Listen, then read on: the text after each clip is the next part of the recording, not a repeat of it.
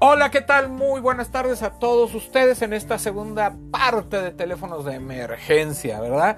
Vamos a estar viendo aproximadamente entre unos 6 y 5 teléfonos de emergencia que vamos a estar hablando de ellos en este momento, ¿verdad? Eh, ya vimos en la primera parte, para dar un contexto, ¿verdad? Ya vimos cuando te sientas triste, cuando te sientas pecador o que has pecado, cuando sientas en peligro inminente, que la gente te ha fallado y que Dios está lejos de ti.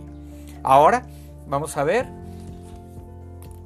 primeramente, cuando te sientas la necesidad de estimular tu fe, ahí tienes que marcar Hebreos, Hebreos 11. Y recuerda que todos estos eh, números y estas llamadas que le vas a hacer a Dios por medio de la palabra, por medio de la Biblia, son más efectivas que el 911, ¿verdad? Entonces vamos a Hebreos para estimular tu fe, o sea, para que te sientas que, que, que, te refuerzas, te da fuerzas, te vuelves a reiniciar en tu fe, vuelves a comenzar cada día, porque cada día pues nos vamos desgastando, pero vamos renovando nuestro entendimiento por medio de la palabra. Dice, la fe es pues la, la es pues la fe, la certeza de lo que se espera, la convicción de lo que no se ve, porque por ella alcanzaron buen testimonio los antiguos. Y entonces empieza, dice, por la fe entendemos haber sido constituido el universo por la palabra de Dios, de modo que lo que se ve fue hecho de lo que no se veía. ¿Verdad? Entonces, esa es la fe. Es la certeza, ¿verdad?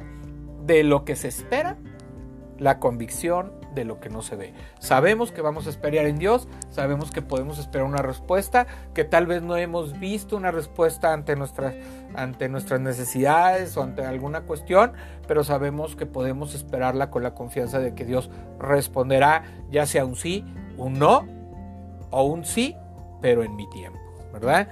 Eh, creemos nosotros los cristianos, nuestra fe nos, nos dice que por la palabra de Dios fue hecho este mundo, fue creado este mundo por medio de su palabra. De aquello que no se veía, fue creado el mundo. Y ahora podemos ver todas esas cosas maravillosas que fueron creadas por su palabra. Después nos, nos empieza a hablar de los héroes o, o, de las personas, ¿verdad? Que por la fe, pues hicieron lo bueno, empezaron a agradar a Dios. Y en el versículo 6 dice, pero sin fe es imposible agradar a Dios. Sin fe, si usted no está bien fortalecido, bien firme en su fe, usted no puede agradar a Dios, no puede amar a Dios, no puede servir a Dios, inclusive de la manera que Él lo necesita. Porque es necesario que el que se acerca a Dios crea que le hay. Que el que se acerque a Dios crea que le hay. Primeramente, es muy importante saber que existe Dios, que está Dios ahí en nuestra vida. Porque es necesario creer que le hay y que es galardonador de los que le buscan. Que aquellos que le buscan, le obedecen, guarden sus mandamientos, tienen el premio de la vida eterna, tienen el premio de la salvación, tienen una corona de victoria. Después nos habla de Noé, nos habla de Abraham, como por fe fueron para eh, creyéndole a Dios, fueron caminando, fueron guiados por Dios, se dejaron guiar por su palabra, se dejaron guiar por su amor, por lo que Él había prometido. Eh, fíjense, aquí en el 12 dice, por la fe también de uno, y ese ya casi muerto, salieron como las estrellas del cielo en multitud y como la arena innumerable que está en la orilla del mar. Dios cumplió la promesa a Abraham de que de el hijo que le iba a dar iban a ser un gran pueblo, una gran multitud y que de ahí vendría el Salvador y serían bendecidas muchas naciones, ¿verdad? por el mismo pueblo de Dios. ¿Cómo fueron bendecidas las naciones? Cuando vino Jesucristo para abrir esa salvación no solamente a los judíos, sino también a los gentiles, a los que ahora estamos en Cristo. Conforme a la fe murieron todos sin haber recibido lo prometido, sino mirándolo de lejos y creyéndolo y saludándolo y confesando que eran extranjeros y peregrinos sobre la tierra, ¿verdad? Porque los que estos dicen claramente dan a entender que buscan una patria. Pues si, si hubiesen estado pensando en aquella de donde salieron, ciertamente tenían tiempo de volver, pero anhelaban una mejor. Esto es celestial, por la cual Dios no se avergüenza de llamarse Dios de ellos, porque les ha preparado una ciudad, ¿verdad? Entonces, por la fe que ellos creyeron, por la fe Abraham creyó que iba a ser llevado, que se dejó guiar por Dios, porque iba a ser llevado, ¿verdad? A una ciudad, iba a establecer ese pueblo. Él no vio la promesa en esta tierra del establecimiento de, de, ese pueblo en una tierra, ¿verdad? Ahora llamada Israel. Pero, este, pero creyeron a Dios, caminaron con Dios y recibieron el premio de una ciudad celestial. Eh, dice, por la fe Abraham, cuando fue probado, ofreció a Isaac y el que había recibido las promesas ofrecía a su unigénito. Habiéndosele dicho en Isaac te será llamada descendencia, pensando que Dios es poderoso para levantar aún de entre los muertos, de donde en sentido figurado también le volvió a recibir. Entonces, fíjense qué, hermoso que a, través, ¿verdad? De, de, la bendición de Isaac, ¿verdad? Este, él le pidió a su hijo, Dios le pidió a su hijo, y él fue a ofrecerlo en sacrificio. Él sabía que se lo iba a regresar porque le había dado una promesa. Sabía que a lo mejor lo podía resucitar de entre los muertos y le creyó. Levantó el cuchillo y en ese momento le detuvo el ángel de Jehová. Le detuvo el cuchillo y le dijo, es suficiente, sabemos que eres obediente, sabemos que le has creído a Dios. Y le concedió, ¿verdad? Ahí a un lado le, eh, concedió el, el cordero para, o la oveja para hacer el sacrificio. Para que vean cómo es Dios. Bueno, ya después nos habla de Jacob, nos habla de José, nos habla de Moisés, ¿verdad? Y ahí en Moisés dice, por la fe Moisés, hecho ya grande, rehusó llamarse hijo de la hija de Faraón, escogiendo antes ser maltratado con el pueblo de Dios que gozar de los deleites temporales del pecado, teniendo por mayores riquezas el vituperio de Cristo que los tesoros de los egipcios, porque tenía puesta la mirada en el galardón, ¿verdad? Entonces, por la fe dejó Egipto, por la fe él creyó en todo el camino que lo iba a llevar Dios a esa tierra prometida, aunque Moisés no vio esa tierra prometida porque eh, no siguió una indicación que le dio Dios y entonces ya no pudo entrar, pero sin embargo Josué y Caleb junto con la generación posterior de los 40 años que anduvieron en el desierto, entraron a esa tierra prometida tomándola y pudieron vencer a, los que estaban ahí en, ese, en esa nación, en Canaán, pudieron vencer, pudieron tirar los, los, muros siguiendo las indicaciones de Dios, obedecieron a Dios y Dios tiró los muros de Jericó y pudieron tomar esa tierra. ¿Verdad? Entonces, ok. Bueno, después dice, eh, ¿y, ¿y qué más digo? Porque el tiempo me faltaría contando de Gedeón, de Barak, de Sansón, de Jefté, de David, así como de Samuel y de los profetas, que por fe conquistaron reinos e hicieron justicia, alcanzaron promesas, taparon bocas de leones, apagaron fuegos impetuosos, evitaron filo de espada, sacaron fuerzas de debilidad, se hicieron fuertes en batallas, pusieron en fuga ejércitos extranjeros. Las mujeres recibieron sus muertos mediante resurrección, mas otros fueron atormentados, no aceptando el rescate a fin de obtener mejor resurrección. Otros experimentaron vituperios y azotes, y a más de estos prisiones y cárceles. Fueron apedreados, aserreados, puestos a prueba, muertos a filo de espada, anduvieron de acá para allá cubiertos de pieles de ovejas, de cabras, pobres, angustiados, maltratados, de los cuales el mundo no era digno, errando por los desiertos, por los montes, por las cuevas, por las cavernas de la tierra. Y todos estos, aunque alcanzaron buen testimonio mediante la fe, no recibieron lo prometido, proveyendo Dios alguna cosa mejor para nosotros, para que no fuesen ellos perfeccionados aparte de nosotros. Entonces nosotros alcanzamos la promesa que Dios había dado de la salvación. Nosotros hemos llegado a esa tierra prometida, que Dios nos dio esa tierra prometida de salvación, de vida eterna, y que un día estaremos en esa tierra prometida ahí con el Señor. ¿Verdad? Todo fue preparado para que nosotros pudiéramos gozar de esa salvación, de ese encuentro con Cristo, de esa vida eterna con el Señor. Todo fue, o sea, ellos no vieron eso, ellos alcanzaron el cielo, la vida eterna, pero ellos ya no vieron la, promesa que Dios había hecho en esta tierra, ya no, ya no conocieron a Jesucristo de alguna manera, no lo conocieron, ya no supieron que, que el Salvador iba a estar aquí y nosotros podemos saber y tener la seguridad que nuestra fe nos lleva a tener ese encuentro con Jesús, ese encuentro con nuestro Señor, ese encuentro con nuestro Dios y que podemos vivirlo diariamente en nuestros corazones y en nuestras vidas y podemos experimentar ese gozo. Entonces, si usted necesita verdaderamente estimular su fe, estimúlelo con esta promesa de que un día usted recibirá, eh, resucitará entre los muertos y estará en la vida eterna junto con Dios. Ahora, solo y temeroso. Cuando te sientas solo y temeroso, ve al Salmo 23, ¿verdad? Ese salmo tan conocido de El Señor es mi pastor, nada me faltará.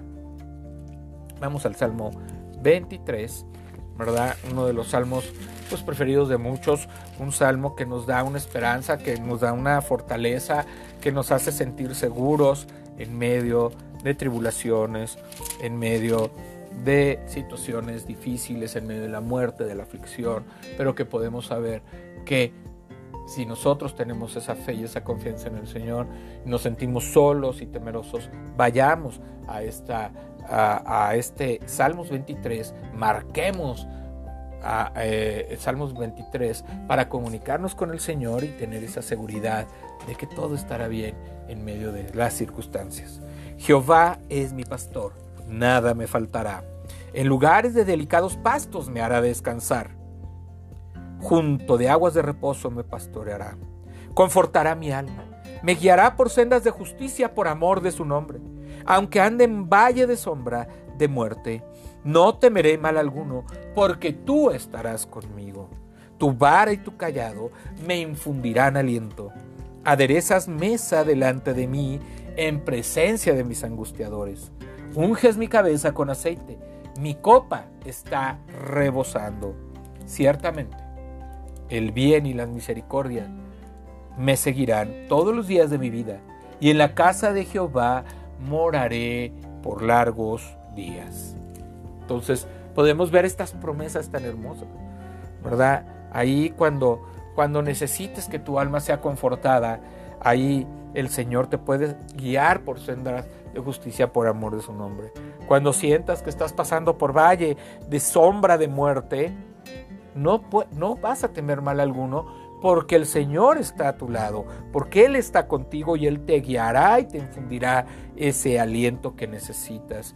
Y aún enfrente de tus enemigos, Él te hará mostrarte que tú estás bien, en medio de la aflicción, en medio del dolor, tú estás siendo bendecido, tú tienes gozo, tú tienes paz y no puedes desear más que esa confianza en el Señor. Y que todos los días, ciertamente, el bien y la misericordia te seguirán todos los días de tu vida y tú querrás estar en la presencia del Señor todos los días de tu vida.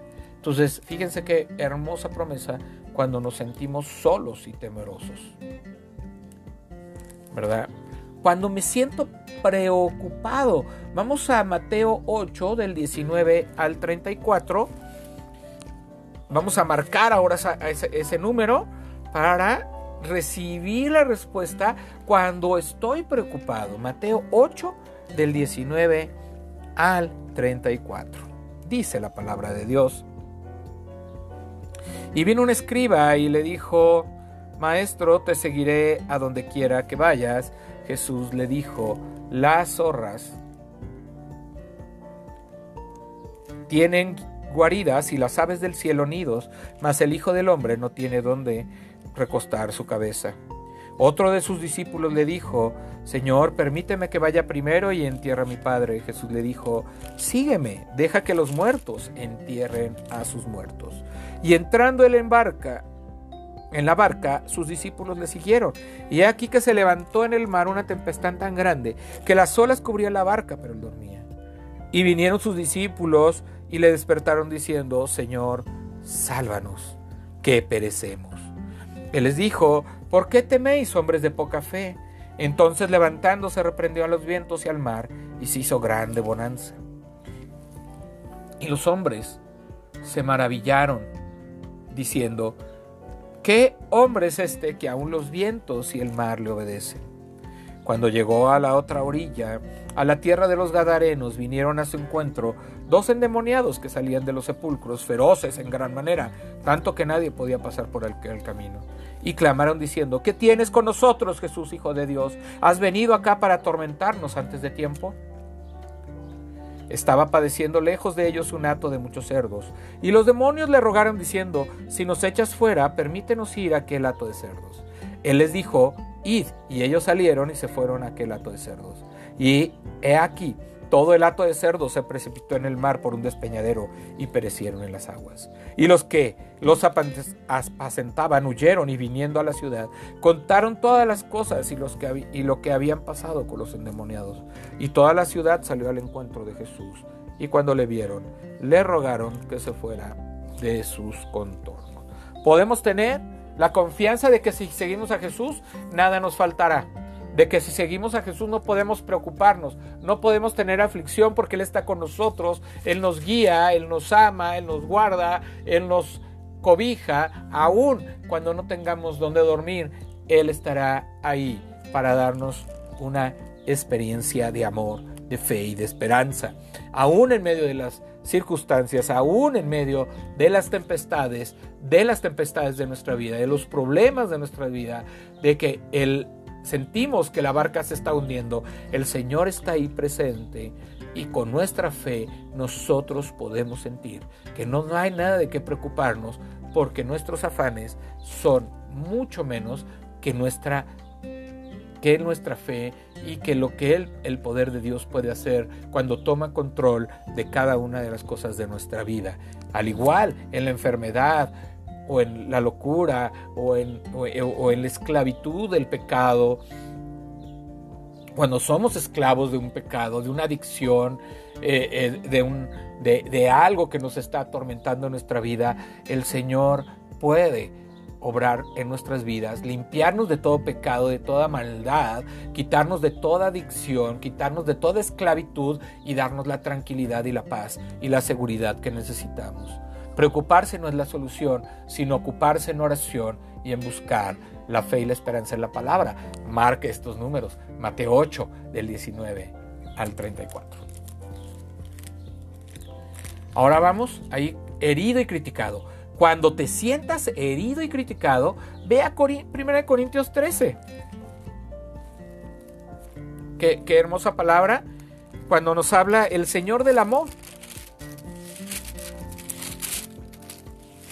Lo que vamos a vivir en medio del amor, en medio del amor que le tenemos a Él, en medio de esta fe, en medio de esta persecución, de esta aflicción, lo que vamos a vivir, pero el amor lo puede soportar porque tenemos el amor de Cristo y podemos seguir adelante. Si te sientes herido y criticado, recuerda, 1 Corintios 13. Si yo hablase lenguas humanas y ángeles, y angélicas no tengo y no tengo amor, vengo a ser como metal que resuena o címbalo que retiñe. Y si tuviese profecía y entendiese todos los misterios y toda ciencia y si tuviese toda la fe de tal manera que trasladase los montes y no tengo amor, nada soy. Y si repartiese todos mis bienes para dar de comer a los pobres y si entregase mi cuerpo para ser quemado y no tengo amor, de nada me sirve. El amor es sufrido, es benigno el amor no tiene envidia, el amor no es jactancioso, no se envanece, no hace nada indebido, no busca lo suyo, no se irrita, no guarda rencor, no se, no se goza de la injusticia, mas se goza de la verdad. Todo lo sufre, todo lo cree, todo lo espera, todo lo soporta. El amor nunca deja de ser, pero las profecías se acabarán y cesarán las lenguas y la ciencia acabará, porque en parte conocemos y en parte profetizamos. Mas cuando venga lo perfecto, entonces lo que es en parte se acabará. Cuando yo era niño hablaba como niño, pensaba como niño, juzgaba como niño, mas cuando ya fui hombre dejé lo que era de niño. Ahora vemos por espejo, oscuramente, mas entonces veremos cara a cara. Ahora conozco en parte, pero entonces conoceré como fui conocido, y ahora permanecen la fe, la esperanza y el amor estos tres, pero el, mayor de ellos es el amor. Cuando usted se sienta herido, cuando usted se sienta criticado, sienta que tenga el amor, tiene el amor de Cristo, que Él lo entiende. Él fue criticado, Él fue herido, Él fue juzgado, Él lo puede entender y Él lo cobija, lo ama, lo abraza y lo impulsa y lo motiva para seguir en ese camino hacia adelante, pero siempre en amor. Y usted ame a su enemigo, como dice el Señor, y va a ver, si usted ora por ellos, ellos serán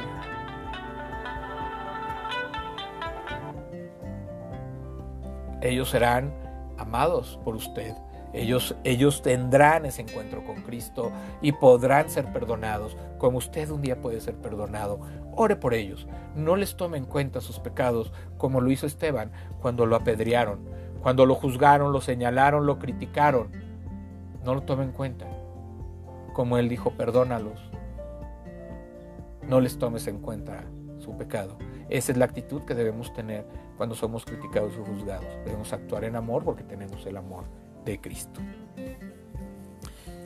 Y por último, eh, eh, con dudas en tu fe en Cristo, con tus dudas en tu caminar en Cristo o de lo que estás viviendo y que no sabes que de repente puede venir el enemigo y meterte dudas, meterte dardos que te hagan pensar que no eres salvo, que, que nada de lo que haces eh, este, tiene valía, que que Dios no te puede perdonar porque Dios es perfecto o que tengas dudas de que realmente Dios te escucha, de que hay un cielo, de que hay una resurrección, una vida eterna. Si tienes dudas porque estás viviendo pruebas y situaciones difíciles, la palabra de Dios nos lleva a 2 de Corintios 5 del 15 al 18, ¿verdad? Entonces marcamos este número en nuestro teléfono bíblico y podemos tener 2 de Corintios 15 del 5, digo, perdón, 5 del 15 al 18.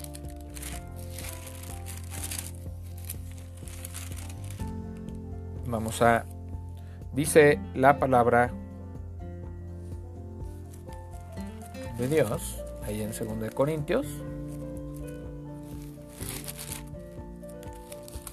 5 del 15 al 18 dice, porque bueno, voy a tomar desde el 14 para tener el contexto. Porque el amor de Cristo nos constriñe pensando esto, que si uno murió por todos, luego todos murieron. Y por todos murió para que los que viven ya no vivan para sí, sino para aquel que murió y resucitó por ellos. De manera que nosotros de aquí en adelante a nadie conocemos según la carne, y aun si a Cristo conocimos según la carne, ya no lo conocemos así. De modo que si alguno está en Cristo, nueva criatura es las cosas viejas pasaron, aquí todas son hechas nuevas. Y todo esto proviene de Dios, quien nos reconcilió consigo mismo por Cristo y nos dio el ministerio de la reconciliación. Voy al 19, que Dios estaba en Cristo, reconciliando consigo al mundo no tomándole en cuenta a los hombres sus pecados, y nos encargó a nosotros la palabra de la reconciliación. Nosotros podemos tener la seguridad de que si caminamos en Cristo, obedecemos a Cristo, tenemos una vida de santidad, una vida alejada de esa vida de pecado, que somos unas nuevas criaturas, que ahora tenemos una vida nueva, tenemos una vida en santidad y además estamos predicando el Evangelio, llevando la palabra a otras personas para que puedan conocer a Cristo, entonces tendremos una vida eterna, una vida en amor, una vida de paz y una vida de seguridad en Cristo. Y podemos nosotros entonces estar seguros, sin dudas, de que Cristo murió por nosotros, nos ha perdonado, y hoy nos da una oportunidad para seguir caminando con Él y que si usted viene al trono de la gracia cuando usted ha equivocado, ha pecado contra Él, Él le perdonará porque Él dio la vida por usted y que, un, y que Él va a ir perfeccionando su vida hasta que usted muera para que usted pueda ir a su presencia en santidad. Bueno, pues este es, esta ha sido la segunda parte. ¿Verdad? El día de mañana tendremos la tercera parte y la cuarta parte de este, de este tema de teléfonos de emergencia. Dios le bendiga, Dios. Dios le bendiga, Dios le acompañe, Dios le guarde hoy y siempre. En el nombre de Jesús así sea. Oremos. Señor Dios Padre Santo, Padre Eterno. Señor, quita todas las dudas, Señor, de nuestro corazón. Estimula nuestra fe por medio de tu palabra. Ayúdanos a no sentir temor y en soledad. Quítanos toda preocupación. Y no importa quién nos juzgue, quién nos señale, quién nos critique, Señor. Haznos sentir que así como tú lo viviste, también nosotros podemos vivirlo, pero en amor. Que podemos nosotros seguir adelante porque tú no nos señalas ni nos juzgas, sino que nos levantas, nos das un propósito y una vida eterna contigo. Gracias Señor, porque nos permite sentirnos parte de ti. Quita toda duda y quita todo aquello, Señor, que no sea de honra y gloria para tu nombre. Que podamos ser bendecidos conforme a tu palabra y tu amor que podamos ser llenos de ti cada día y que todos estos temas puedan ser de bendición. Que podamos ir a tu palabra para marcar estos teléfonos de emergencia, sabiendo que tú vas a responder, sabiendo que tú vas a dar la respuesta y que tú nos vas a mostrar tu misericordia y tu amor. Te lo pedimos, te damos gracias en el nombre de Jesús.